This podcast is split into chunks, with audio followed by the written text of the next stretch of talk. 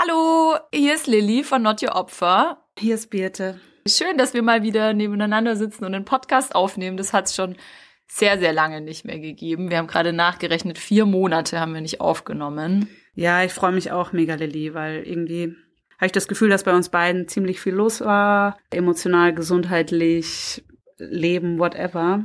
Genau, aber wir haben uns ja vorgenommen, als oberste Prämisse für den Podcast uns nicht extra zu stressen mit dem Podcast. Und genau, deswegen hat es jetzt ein bisschen gedauert. Aber wir haben auch andere Sachen in der Zwischenzeit gemacht. Wir haben ja das Kollektiv Actions Against Rape Culture und haben unter anderem auch wieder coole Workshops gegeben, zwar online, aber ja, es war richtig cool, mal wieder sich mit anderen zu vernetzen und auszutauschen. Mhm. Der Podcast ist ja nicht nur unsere eigen, äh, einzige Sache, die wir machen über das Thema.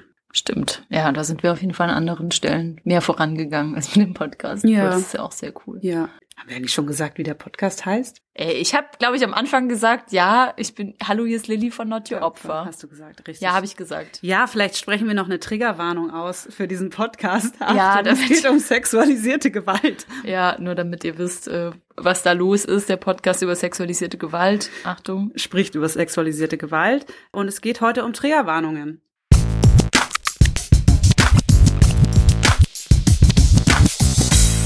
Not Your Opfer, der Podcast über sexualisierte Gewalt. Mhm. Ich würde sagen, in medias res. Birte, willst du mir erstmal, bevor wir über Triggerwarnungen sprechen, einmal kurz erklären, was eigentlich ein Trigger genau ist? Also ich bin ja jetzt keine medizinische oder psychologische Expertin dafür, aber ich habe das nochmal so mir kurz angeguckt. Es gibt auf jeden Fall die Unterscheidung zwischen verschiedenen Arten von Triggern. Ich kann zum Beispiel einen Trigger haben, um dass sich eine bestimmte Krankheit auslöst. Es gibt im medizinischen Bereich auf jeden Fall verschiedene Arten von Trigger im Sinne von Auslöser für irgendwas. Mhm. Und im psychologischen Bereich ich sage das mal eher, wie ich mir das jetzt erkläre, ja. Nicht, das ist jetzt keine Definition, die ich irgendwo nachgeguckt habe, aber dass es ein Auslöser ist, der extreme emotionale Reaktionen hervorruft oder auch körperliche Reaktionen und einen in einen Zustand versetzt, in dem man nicht mehr unterscheiden kann zwischen der aktuell erlebten Situation und der Erinnerung. Also die Situation, in der ich mich dann befinde, fühlt sich so extrem an, wie quasi an die erinnerte Situation. Und ich für meinen Teil würde es auch zum Beispiel so beschreiben, dass man halt wirklich extremst überflutet ist in dem Moment von Emotionen oder eben von diesen Erinnerungen, dass ich keine Unterscheidung mehr machen kann und dass ich zum Beispiel nicht mehr auf so eine in so eine Metaebene gehen kann, wo ich mich distanzieren kann davon und sagen kann, ah, Moment, das ist gerade eine schwierige Situation für mich, deswegen verhalte ich mich so. Mm, ja. Ja, so ein bisschen, du hast es jetzt schon so halb mitgesagt, aber nicht so explizit. Also, dass man von einem Trigger in diesem Sinne auch spricht, quasi wenn eine Person irgendwie schlimme Sachen erlebt hat, also zum Beispiel irgendwie einen schlimmen Unfall, eine Katastrophe, aber halt auch Gewalterfahrungen gemacht hat und es deswegen quasi Erinnerungen gibt, die so hochgeholt werden können durch bestimmte Auslöser eben. Ja. Ja. Ah ja, und wir wollen auch noch sagen, wir sprechen heute in der Folge nicht um den Umgang mit Triggern. Und wir sprechen auch nicht über, was ist eigentlich ein Traumata oder so. Das sind, ist nochmal eine extra Folge, vielleicht eine Empowerment-Folge. Mhm, ja. Ich will aber trotzdem gerne noch einen Satz dazu sagen. Und zwar fällt mir das sehr auf, wie nicht nur in meinem Umfeld, auch so generell, vielleicht auch medial, das Wort Trigger einfach immer häufiger benutzt wird und es fast wie so einen inflationären Gebrauch davon gibt und Leute bei, ich will es jetzt nicht runterspielen, aber ich sag mir jetzt mal bei jedem Pups sagen, oh, ich fühle mich gerade getriggert von dem, was du sagst oder so. Genau, und ich finde das schwierig, weil es nimmt dann so die Relevanz von einer Situation, in der Menschen eben diesen krass überfluteten Zustand erreichen, wo sie eben ja in so einem getriggerten Zustand sind, dass sie eben nicht auch auf diese Metaebene gehen können, wo sie sagen können, hey, ich fühle mich gerade getriggert. Das ist irgendwie so eine Ver Verwässerung oder so. Mm, ja, mir fällt es auch auf, dass irgendwie ganz oft Leute sagen, dass sie angetriggert sind, aber eigentlich wollen sie sagen, sie sind genervt oder so. Oder es ist schwierig für sie. Ja, genau. Ja. Aber voll, ich würde auch sagen, genau, es ist so eine Verwässerung und irgendwie steckt da ja auch dann sowas drin wie, wenn alle Leute die ganze Zeit angetriggert sind, dann ist es halt auch nicht so schlimm, wenn zum Beispiel Betroffene von sexualisierter Gewalt auch angetriggert sind, weil das haben sie ja quasi, angetriggert sein haben sie ja dann gemeinsam mit allen Leuten und es ist nicht mehr so besonders schlimm. Das findest du jetzt positiv daran? Äh, nee, nee, nein, nee. das finde ich negativ. Also nee, das finde ich auch so, ist Teil von diesem von dieser inflationären Verwendung, dass quasi einfach so, so Trigger ich meine, angetriggert sein ist halt, also wir wollen jetzt eher über Triggerwarnungen sprechen, aber ich meine, klar, angetriggert sein ist was krasses und man will nicht angetriggert sein. Und wenn man so oft die ganze Zeit zu allem Möglichen sagt, dass es einen antriggert, dann verliert es auch irgendwie diese, Relevanz. diese, ja, Ja. die Relevanz. Ja, Ja. was es eigentlich bedeutet und Ja. wie, wie krass, weiß nicht, hilflos und ohnmächtig und handlungsunfähig oder so man vielleicht dann auch in diesen Situationen irgendwie sein kann. Ja, und dass das äh, potenziell retraumatisierende Situationen vielleicht sind. Ah, genau.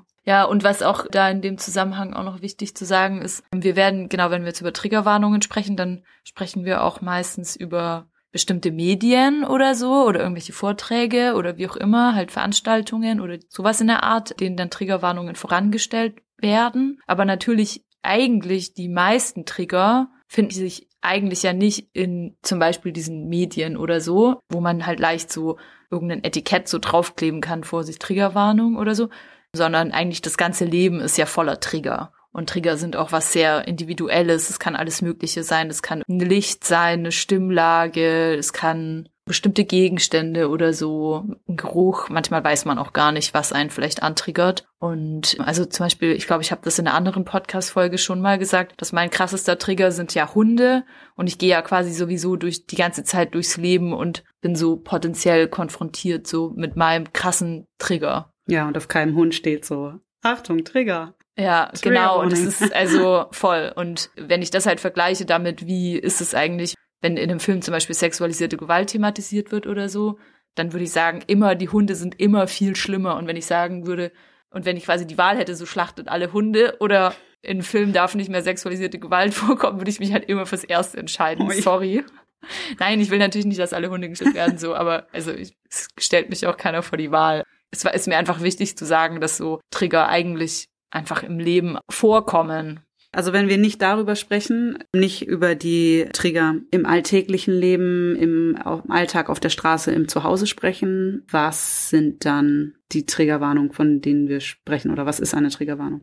Mhm. Also wir sprechen heute so über zwei verschiedene miteinander verwandte Dinge. Also wir werden sprechen über Triggerwarnungen und auch über sogenannte Content Notes. Und das sind eigentlich beides so eine Art Botschaften. Das kann ein Satz sein oder auch mehrere oder die eben bestimmten Medien, also wie Büchern, Filmen, Internetseiten, aber eben auch Theaterstücken oder Ausstellungen oder Vorträgen oder oder oder oder vorangestellt werden, die eben aussagen, dass es in diesem, worum auch immer wir jetzt gerade reden, dass es da um sexualisierte Gewalt gehen wird. Genau. Und Triggerwarnungen und Content Notes unterscheiden sich aber auch in unterschiedlichen Punkten. Und zwar Triggerwarnungen richten sich primär oder ausschließlich an Betroffene von sexualisierter Gewalt und sprechen eben diese Warnung aus, dass Betroffene angetriggert sein könnten von dem, um was es da geht während Content Notes sich an alle Menschen richten und eigentlich weniger so eine Warnung dahinter steckt, als eigentlich nur eine Inhaltsangabe. Also deswegen eben auch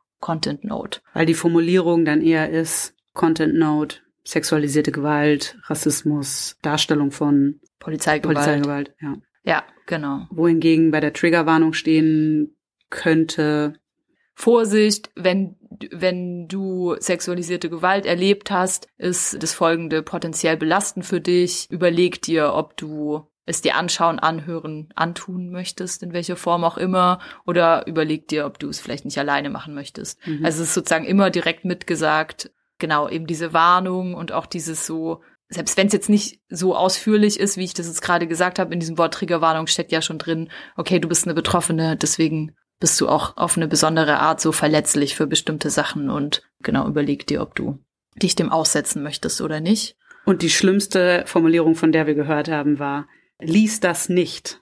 Ja, Oder- genau. Wenn du betroffen bist, lies bitte nur diese Stellen und diese nicht. Also so ganz explizites Verbot. Mhm. Ja, genau. Ich habe äh, auf jeden Fall von Content Note noch nicht so oft so explizit gelesen. Also ich kenne das quasi so als Inhalts. Bei Netflix zum Beispiel stehen dann so Stichpunkte, was irgendwie Mhm. vorkommt. Aber habe das noch nicht so betitelt gelesen als Content Note. Habe ich, glaube ich, vielleicht sogar von dir das erste Mal gehört. Ich glaube, das gibt's oft so in sozialen Medien, zum Beispiel so Twitter oder auch Instagram oder Stimmt, so. ja, du hast recht, ganz am Anfang. Obwohl, nee, da steht auch oft TV. Also, ja, vielleicht vermischen sich die zwei Begriffe auch einfach. Ja, genau. Ich glaube, mittlerweile ist es auch, also kann auch sein, dass irgendwie man mittlerweile so weggekommen ist von diesem so ganz ausformulierten so Vorsicht als betroffene Person bist du irgendwie besonders anfällig für bla bla bla oder so. Und dass es eher schon in Richtung geht von diesem so kürzeren, knapperen oder so. Ich habe mich gefragt, äh, wir sagen ja gleich noch, was wir jetzt irgendwie daran potenziell problematisch oder vielleicht auch gut finden, aber ich habe mich in erster Linie auch gefragt, wen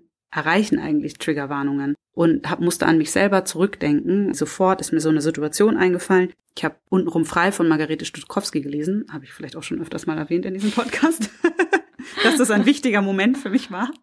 Ähm, und keine Ahnung, war halt irgendwie im Schwimmbad und habe halt irgendwie dieses Buch gelesen und lese ich halt die Stellen, wo es halt um sehr explizite Beschreibungen von sexualisierter Gewalt geht und ich habe halt dissoziiert und habe aber halt überhaupt nicht gecheckt, was eigentlich mit mir passiert oder und, und was und warum, weil ich einfach zu dem Zeitpunkt damals einfach überhaupt nicht auf der Kette hatte, dass erstens, dass ich sexualisierte Gewalt erlebt habe und dass das Lesen darüber für mich belastend sein kann oder eben triggernd sein kann, was ja dissoziieren ja eindeutig ist. Ne? Man ist es total überflutet und man geht raus aus der Situation und so.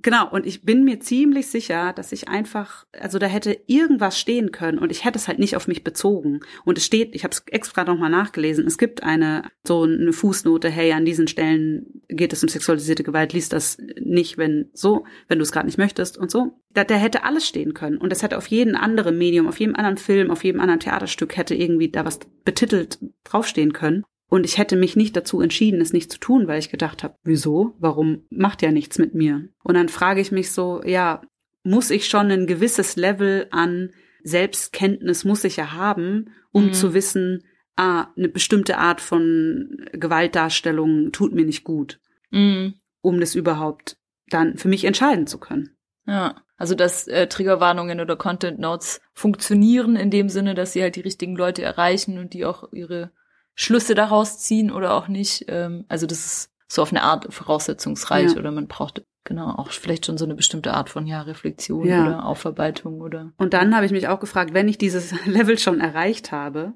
kann ich eventuell die Inhalte, die ich sehe oder lese oder was auch immer schon ganz anders einordnen. Das heißt, vielleicht bin ich dann an einem Punkt, wo mich Sachen schon gar nicht mehr so sehr überfluten. Mm, ja. Ich meine, das kann ich natürlich nie einschätzen, das ist ja auch tagesweise total abhängig oder phasenweise, was auch immer, kann sich wieder ändern im Leben. Mm, darüber haben wir auch schon mal gesprochen, dass wir auch bei uns selber schon festgestellt haben, dass wir auch dadurch, dass wir so viel über sexualisierte Gewalt reden und uns so viel damit beschäftigen, dass wir halt auch auf eine Art irgendwie viel abgeklärter sind, vielleicht als andere Leute oder gar nicht mehr merken, dass vielleicht auch die Art, wie wir über sexualisierte Gewalt reden, andere potenziell belastet. Einfach nur, weil wir sonst für uns auch so eine bestimmte Alltäglichkeit irgendwie. Weiß ja, nicht, zumindest oder zu viel gesagt? Nee, aber ich würde sagen, zumindestens in diesem, in diesem Rahmen. Oder wenn ich einen Workshop gebe, wo ich eine ganz klare Haltung habe oder beim Podcast, wo ich eine Rolle habe, in der ich spreche über sexualisierte Gewalt, dann habe ich da, also wie du es unterscheiden würdest ja auch, oder was du in deinem Buch machst, so mein öffentliches Sprechen mhm. ähm, und eben nicht mein privates Sprechen. Und ich weiß schon, dass ich in Momenten, wenn ich in einer privaten Situation bin, dass ich da schon durchaus auch noch Herzklopfen bekommen kann und aufgeregt werde und ja, sind wir da jetzt? Naja, im Sinne von, dass, dass wenn du schon so eine bestimmte Reflexion hast hm. oder so eine bestimmte, ja, so ein bisschen Abgeklärtheit vielleicht oder so. Ich glaube, das anders ist es gesagt. nicht, nee, aber ja, dass ich auch Routine einfach Sachen, vielleicht. ja, aber dass ich auch einfach dann Sachen weniger antriggern auch, wenn du wenn du über dich Bescheid weißt sozusagen, ja. weil du irgendwie dich mit dir selber auskennst und weißt, was ist, was ist belastend für dich und was nicht und was ist es eigentlich, was es da in dir auslöst und so. Ja, wobei es ja tatsächlich auch wirklich sehr auf die dann die Darstellung ankommt mhm. und Darstellung oder Beschreibung. Wollen wir erstmal sagen, ähm, was finden wir eigentlich so gut an Triggerwarnungen beziehungsweise Content Notes? Also was könnte irgendwie dafür sprechen, die zu verwenden? Genau, ich finde nämlich, es gibt so einen großen Punkt und den finde ich halt ultra wichtig. Das ist dieser Punkt, dass ich das wichtig finde, dass alle Leute und nicht nur Betroffene, also gerade auch Betroffene, aber ich glaube eigentlich, dass es ein Punkt ist, der so für egal wen zutrifft, dass alle Leute sich gerne entscheiden möchten, wann, in welcher Situation, in welchem Zusammenhang sie sich mit sexualisierter Gewalt beschäftigen oder halt auch mit anderen Gewaltformen oder so und wann nicht. Diese Entscheidungsgewalt wird einem gegeben durch Trigger, Triggerwarnungen oder Content Notes und wird einem aber ganz oft so in anderen Zusammenhängen, wo es es halt nicht gibt, wo dann zum Beispiel in irgendwelchen Filmen einfach so, zum Beispiel immer so einen ultra schlechten Krimi gesehen, ARD-Mediathek, Zürich, Zürich-Krimi. Es ging um einen Mordfall und man war so die ganze Zeit so, warum werden diese Jungs ermordet? Man checkt's einfach gar nicht, man steht völlig auf dem Schlauch und in der letzten Viertelstunde wird einem so irgendeine Vergewaltigung in der Vergangenheit, die dann auch noch richtig explizit dargestellt wird, wird einem so ein bisschen als der Grund für diese Morde irgendwie so präsentiert. Und es ist dann einfach so, du guckst quasi eine Stunde 15 diesen Krimi bist die ganze Zeit blickst nichts und dann so in der letzten Viertelstunde wird es dir halt so richtig krass vor die Füße geknallt, dieses Thema und wirklich so aus heiterem Himmel.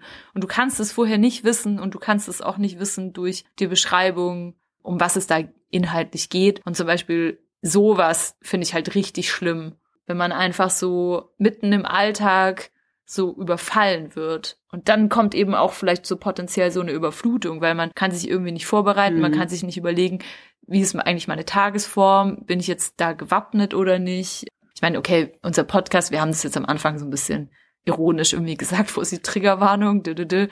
Wir brauchen den ja eigentlich nicht, weil es steht ja schon im Titel irgendwie, es wird um sexualisierte Gewalt gehen und dann, dann haben wir ja sozusagen unsere Content Note schon gegeben. Ich finde es ganz wichtig, Leuten die Entscheidung selber zu überlassen, wann sie sich mit sexualisierter Gewalt beschäftigen wollen und wann nicht. Und immer aber natürlich dazu gesagt, dass es nicht dazu führen soll, dass man sich dem Thema dauerhaft entzieht. Also, weil so darf es natürlich auf keinen Fall sein. Du meinst, wenn ich dann immer mich entscheide, genau, nee, das ist mir nicht zu viel. Ja, genau. Weil es dann eine Vermeidungsstrategie eher wäre. Ja. Hm.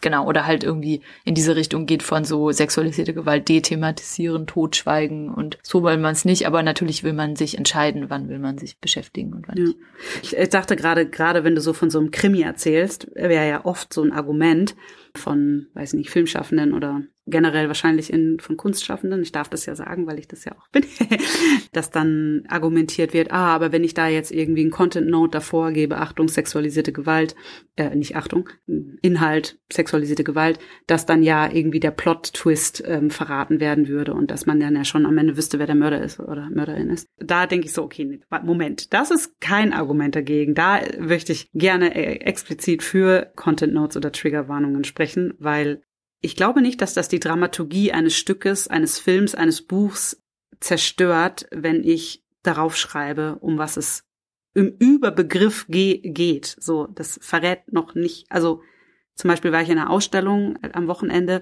und dann stand, bevor ich in den Raum gegangen bin, in diesem Video wird es um Polizeigewalt gehen. Und dann habe ich noch überhaupt nichts von der von meiner es mir nichts von meiner ästhetischen Erfahrung genommen, gar nichts, weil ich ja noch überhaupt nichts weiß über wie ist die Darstellungsform, wie wird damit was wird mir vermittelt darüber, also gar nichts und so ja, ähm, hm. ich finde, das ist kein Argument, um sich dem zu entziehen. Haben wir noch andere Pro-Punkte für?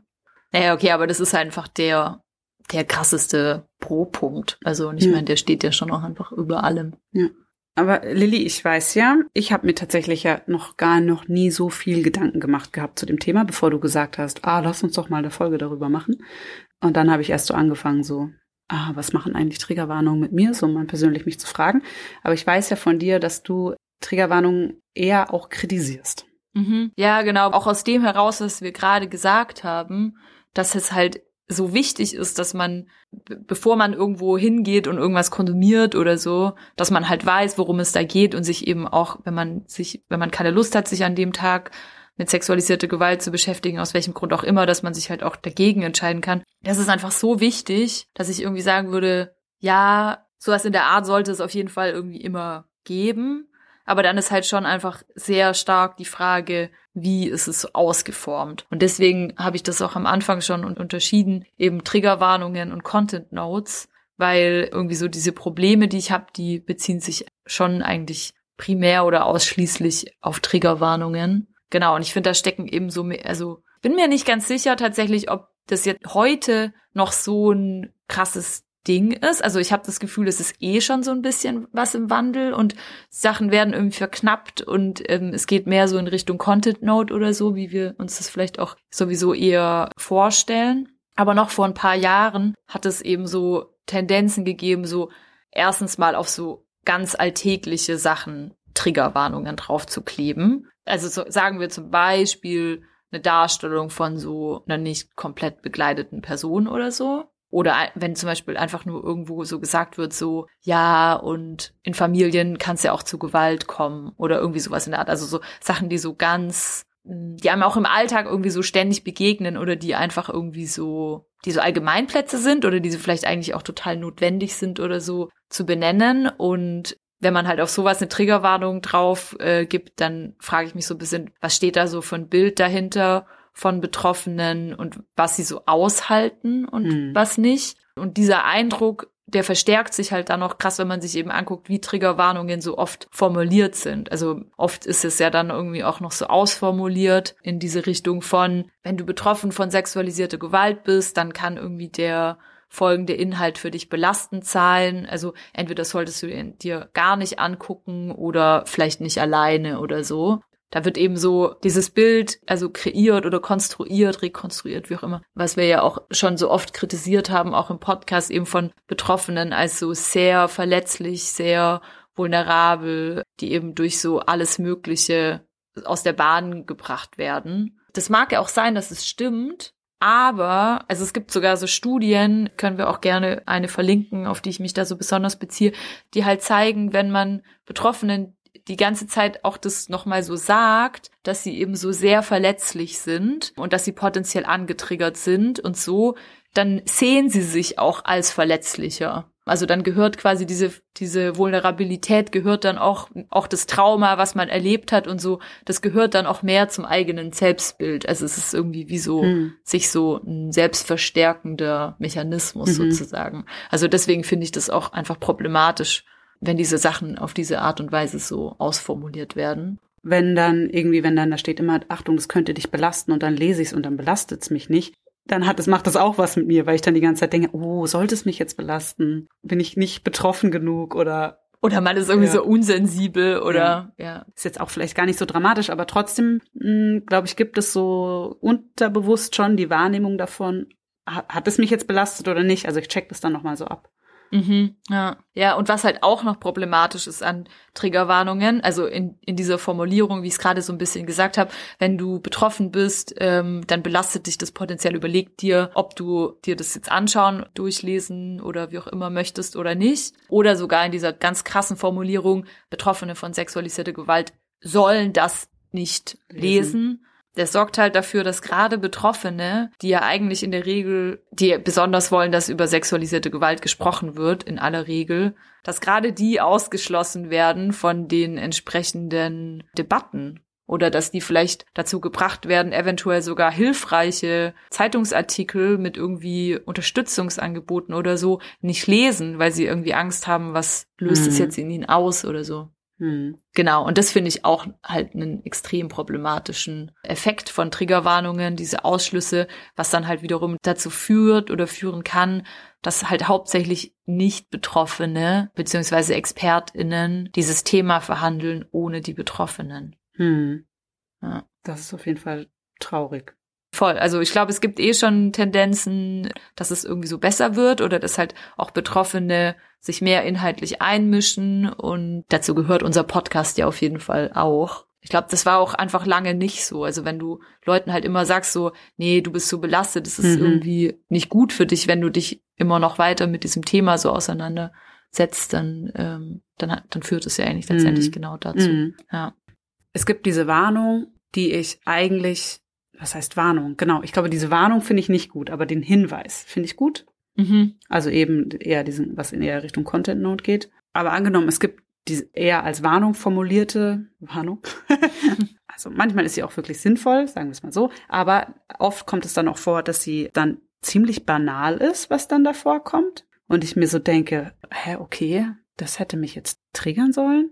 Oder, und das finde ich aber noch viel schlimmer, es ist wie so eine Erlaubnis, sich dann so auszutoben in so ganz, ganz, ganz krasser Darstellung von Gewalt. Mhm. Und es ist wie so Verantwortung abgeben von, wieso, ich hab's doch gesagt, Achtung, hier wird es sehr explizite Darstellung von Gewalt geben und dann kann ich aber alles machen, was ich will. Mhm. Und das finde ich halt echt fragwürdig, weil ich mich genau gerade auf künstlerischer Ebene frage ich mich natürlich schon, so wie ist es möglich, Gewalt auf der Bühne zum Beispiel oder in einem Buch so rüberzubringen, dass sie, also ich möchte ja, dass darüber gesprochen wird und ich, ich möchte ja, dass es thematisiert wird in Stücken zum Beispiel oder in Büchern und gleichzeitig ist es aber eher die Frage des Wies. Wie wird das gemacht? Und gibt es irgendwie gute ästhetische Mittel, mit denen ich das interessant oder neu ausrichten kann und das vielleicht auch neue Perspektiven ermöglicht, als halt irgendwie so eine richtig brutale Gewalt zu reproduzieren, die jetzt halt vielleicht auch nicht nur für Betroffene Schlimmes anzuschauen oder mhm. an, durchzulesen, sondern halt einfach wirklich zu krass ist. Und ja, das erinnert mich dann halt auch sofort an, ja, das ist dann halt irgendwie auch so ein wahrscheinlich eher männliches, äh, männliche Darstellung Gewalt und Hauptsache übertrieben und Hauptsache Action und Hauptsache viel Blut oder so, typischerweise. Also jetzt wäre so das Klischee. Mm, ja. Das finde ich schwierig. Ja. ja, da stecken jetzt irgendwie so zwei Sachen drin. Also einerseits dieses Ding, dass eine Triggerwarnung vielleicht so, die so vor so eine exzessive oder brutale Gewaltdarstellung gestellt ist, sowas suggeriert wie eine Verantwortungsübernahme für Betroffene mhm. und aber letztendlich eigentlich was total Verantwortungsloses passiert, weil eigentlich so in der Darstellung dann so auf gar nichts mehr geachtet wird, irgendwie, was ist so angemessen und was nicht, oder was, was wollen irgendwie Leute sehen oder was können sie vertragen oder so. Und einfach total, ja, Sachen einfach total dann exzessiv irgendwie werden. Also, was ja irgendwie so eine ganz komische Verdrehung von ja genau Verantwortungsübernahme und Verantwortungslosigkeit ist. Und das andere ist aber dieses Thema von, was ist eigentlich eine gute Darstellung von sexualisierte mhm. Gewalt in zum Beispiel, ja, weiß ich nicht, eine Performance, ein Theaterstück oder irgendwie einem, einem Film oder Buch oder so.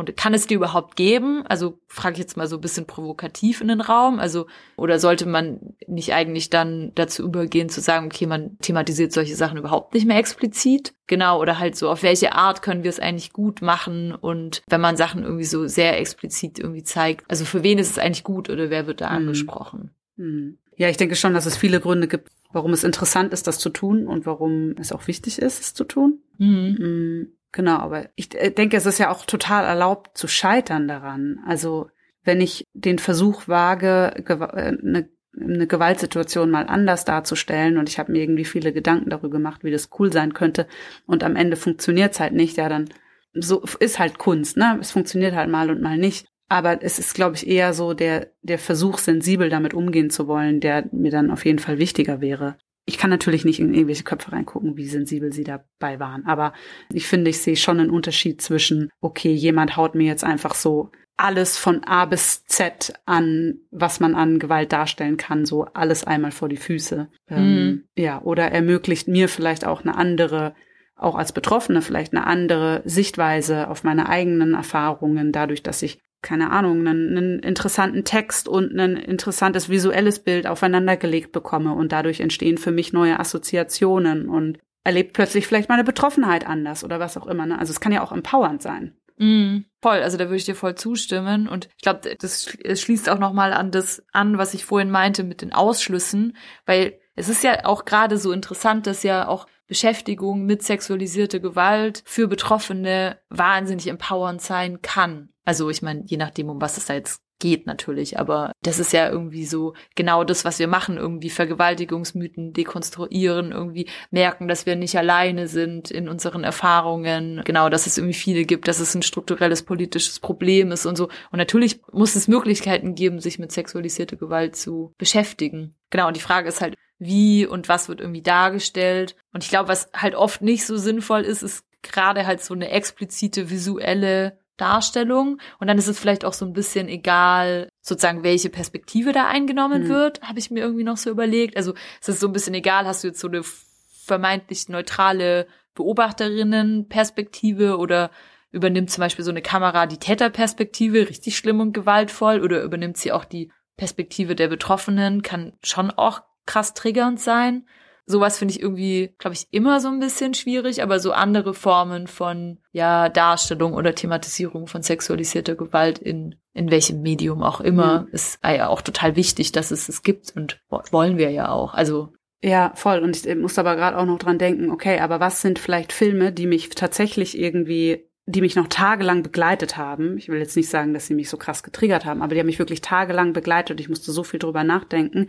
Und das war dann aber vielleicht nicht, weil es so eine explizite Szene gab, sondern oft sind es ja einfach wirklich so Feinheiten, wie man sieht einen Mann und seinen Blick. Mhm. Und das macht halt voll was mit mir. Oder halt eine, eine Hand auf dem Knie oder ne, also so ganz kleine Sachen oder eine Art, wie jemand gesprochen hat. Und das ist ja auch das, was wir vorher meinten. So, was sind eigentlich im realen Leben die Sachen, die triggern? Das können halt eben so ganz, ganz kleine Sachen sein. Und die können ja auch in, in Film vorkommen. Und wegen einer so einer Geste wird jetzt wahrscheinlich keine Triggerwarnung davor gesetzt werden. Aber ja, vielleicht, ich weiß auch nicht, was ich damit sagen will, nur, dass es ähm, ja, dass es halt einfach auch schwierig ist zu sagen, so, wann setzt man jetzt eine so eine Content Note und und wann nicht. Oder nee, so. ich glaube nee. eher so, was ist denn jetzt die richtige Darstellung? Also ja, okay. Ja. Weil wir jetzt gerade nur so über, okay, sehr gewaltvolle Darstellungen sind problematisch, aber oft sind es halt eben auch so kleine Sachen, die halt mhm. voll viel auslösen können. Und ich sage jetzt gar nicht, dass es dann dafür eine Triggerwarnung bräuchte oder eine Content Note oder was auch immer.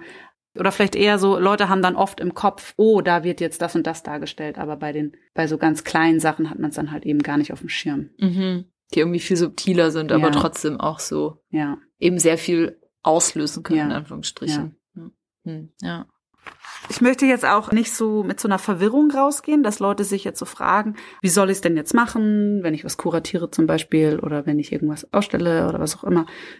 Wie soll ich dann damit umgehen? Soll ich dann da jetzt was hinsetzen oder ja. Mhm. Also mir ist zum Beispiel eine Sache irgendwie so obviously wichtig, zum Beispiel, dass ich im Theaterprogramm schon vorher das lesen kann, dass zum Beispiel Content Notes, sexualisierte Gewalt und nicht erst, wenn ich dann irgendwie davor stehe und dann, äh, wenn ich dann so mein Ticket abgerissen wird und gerade am Reingehen bin und dann noch so einen Zettel in die Hand bekomme, wie es ja oft ist, Achtung, Einsatz von Strobo kann zu epileptischen Anfällen führen oder sowas und Achtung, Content Note, sexualisierte Gewalt, das ist so ein bisschen zu spät. Und auch wenn ich in eine Ausstellung gehe und ich den Raum betrete, den Film schon sehe und mich dann nochmal umdrehen muss an die Wand und dann den Stücktitel erst lesen kann und darunter dann steht, Achtung, beinhaltet verbale Aussagen über sexualisierte Gewalt, so auch schon ein bisschen zu spät, weil ich habe es schon gehört und gesehen. Also mhm. das ist einfach wirklich sinnvoll eingesetzt, also sinnvoll platziert ist, sinnvoll lesbar ist und auch zum Beispiel das Gegenteil davon, wenn der Podcast heißt Podcast über sexualisierte Gewalt, dann muss da nicht auch meiner Meinung nicht nach noch unbedingt eine Triggerwarnung drunter stehen. Achtung, es geht um sexualisierte Gewalt. Mm, also so pragmatische Tipps quasi jetzt gerade. Ja. Ja, voll. Also ich glaube schon, dass es so immer sinnvoll ist, so inhaltlich zu, das zu markieren, wenn es jetzt um sexualisierte Gewalt geht, einfach, dass Leute irgendwie die Sachen klar haben. Und aber ich finde das auch sinnvoll, sich dann immer zu fragen, warum habe ich jetzt gerade diesen Impuls, diese Triggerwarnung zu setzen oder die Content Note zu setzen? Was an dem, was ich da hervorbringe, denke ich, ist so krass, dass es diese Triggerwarnung oder diese Content Note braucht.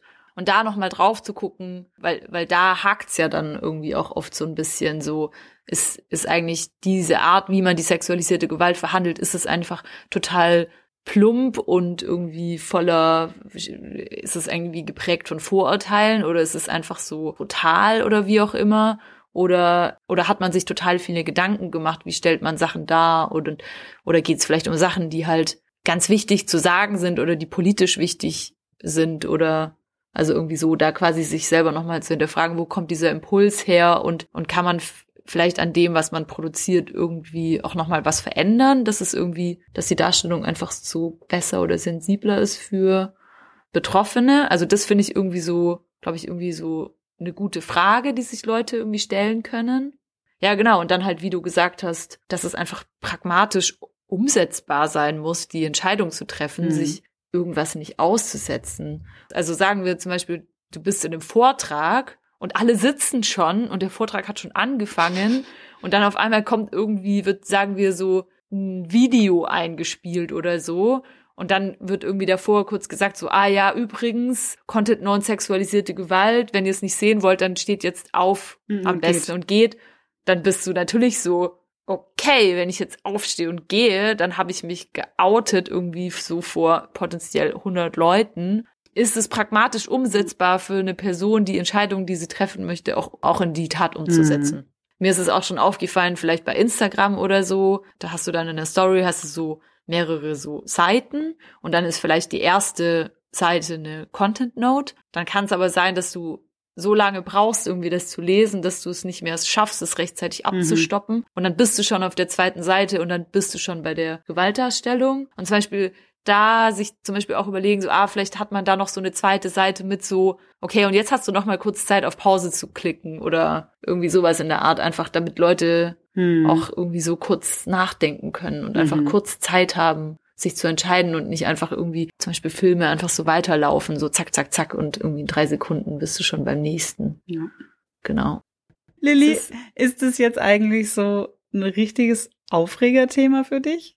Muss ich auch nachdenken.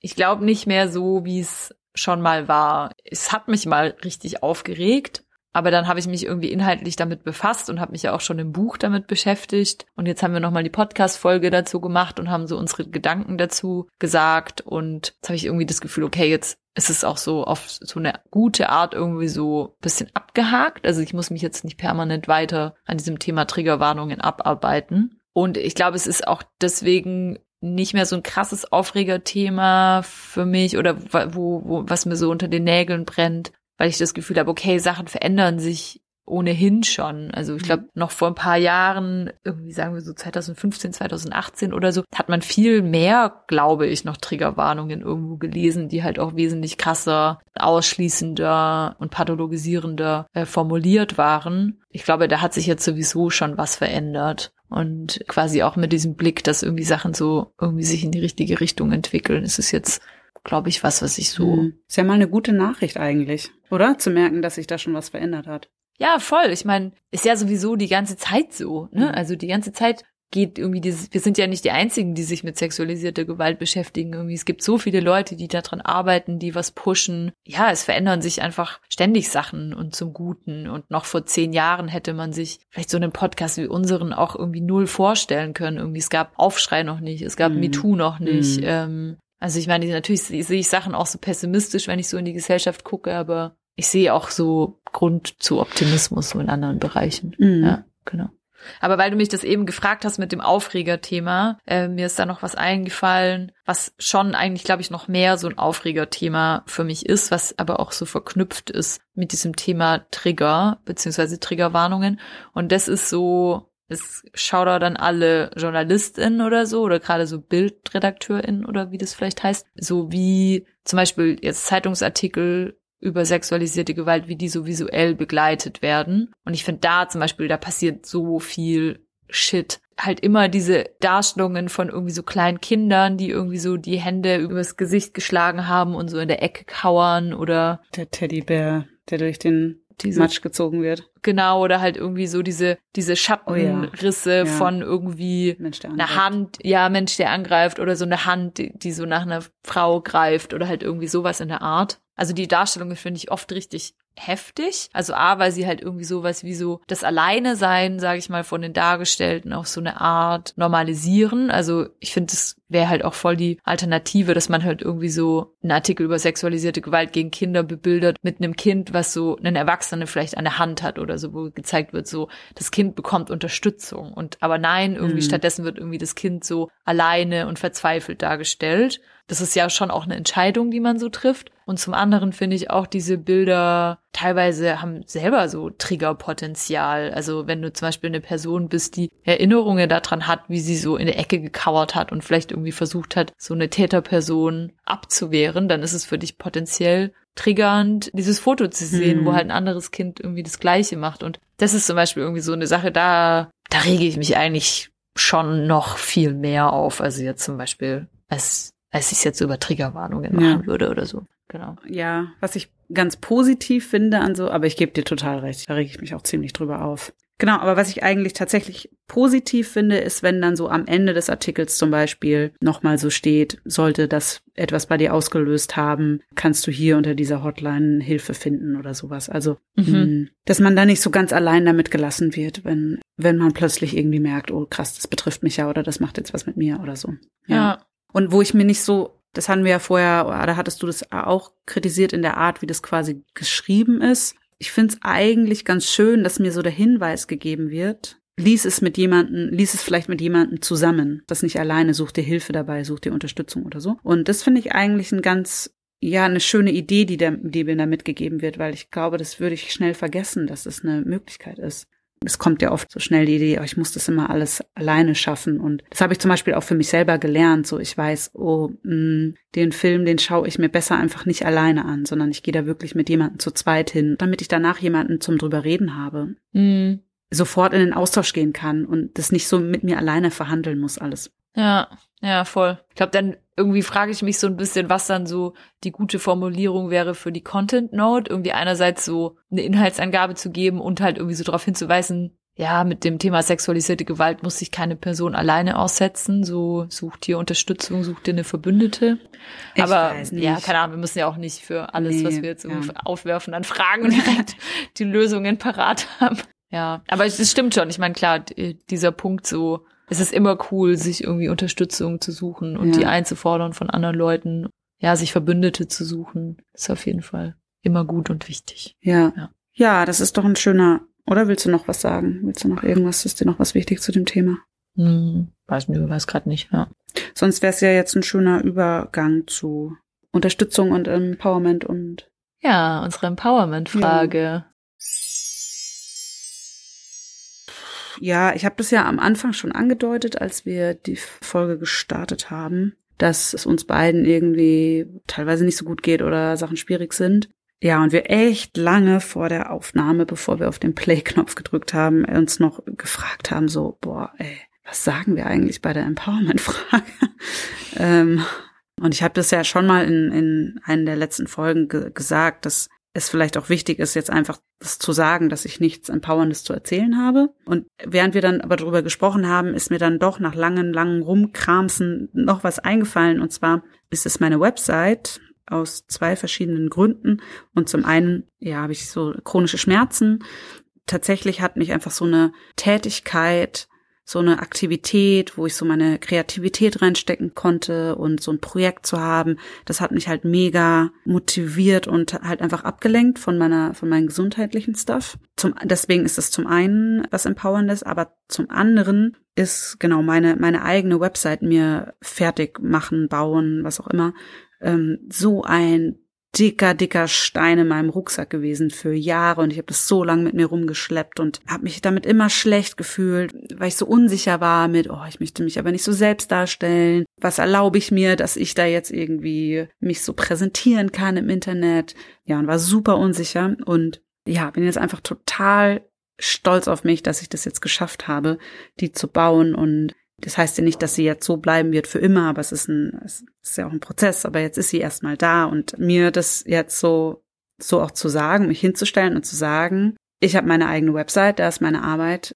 da könnt ihr, liebe ZuhörerInnen, jetzt draufschauen und mich anschauen. Und dazu stehe ich und ich stehe dazu, was ich mache und ich bin stolz darauf. Und ähm, damit ihr das auch tun könnt, muss ich jetzt ja auch noch ganz, ganz, ganz empowered sagen, wie sie heißt. Genau, und das ist bbewegt.com.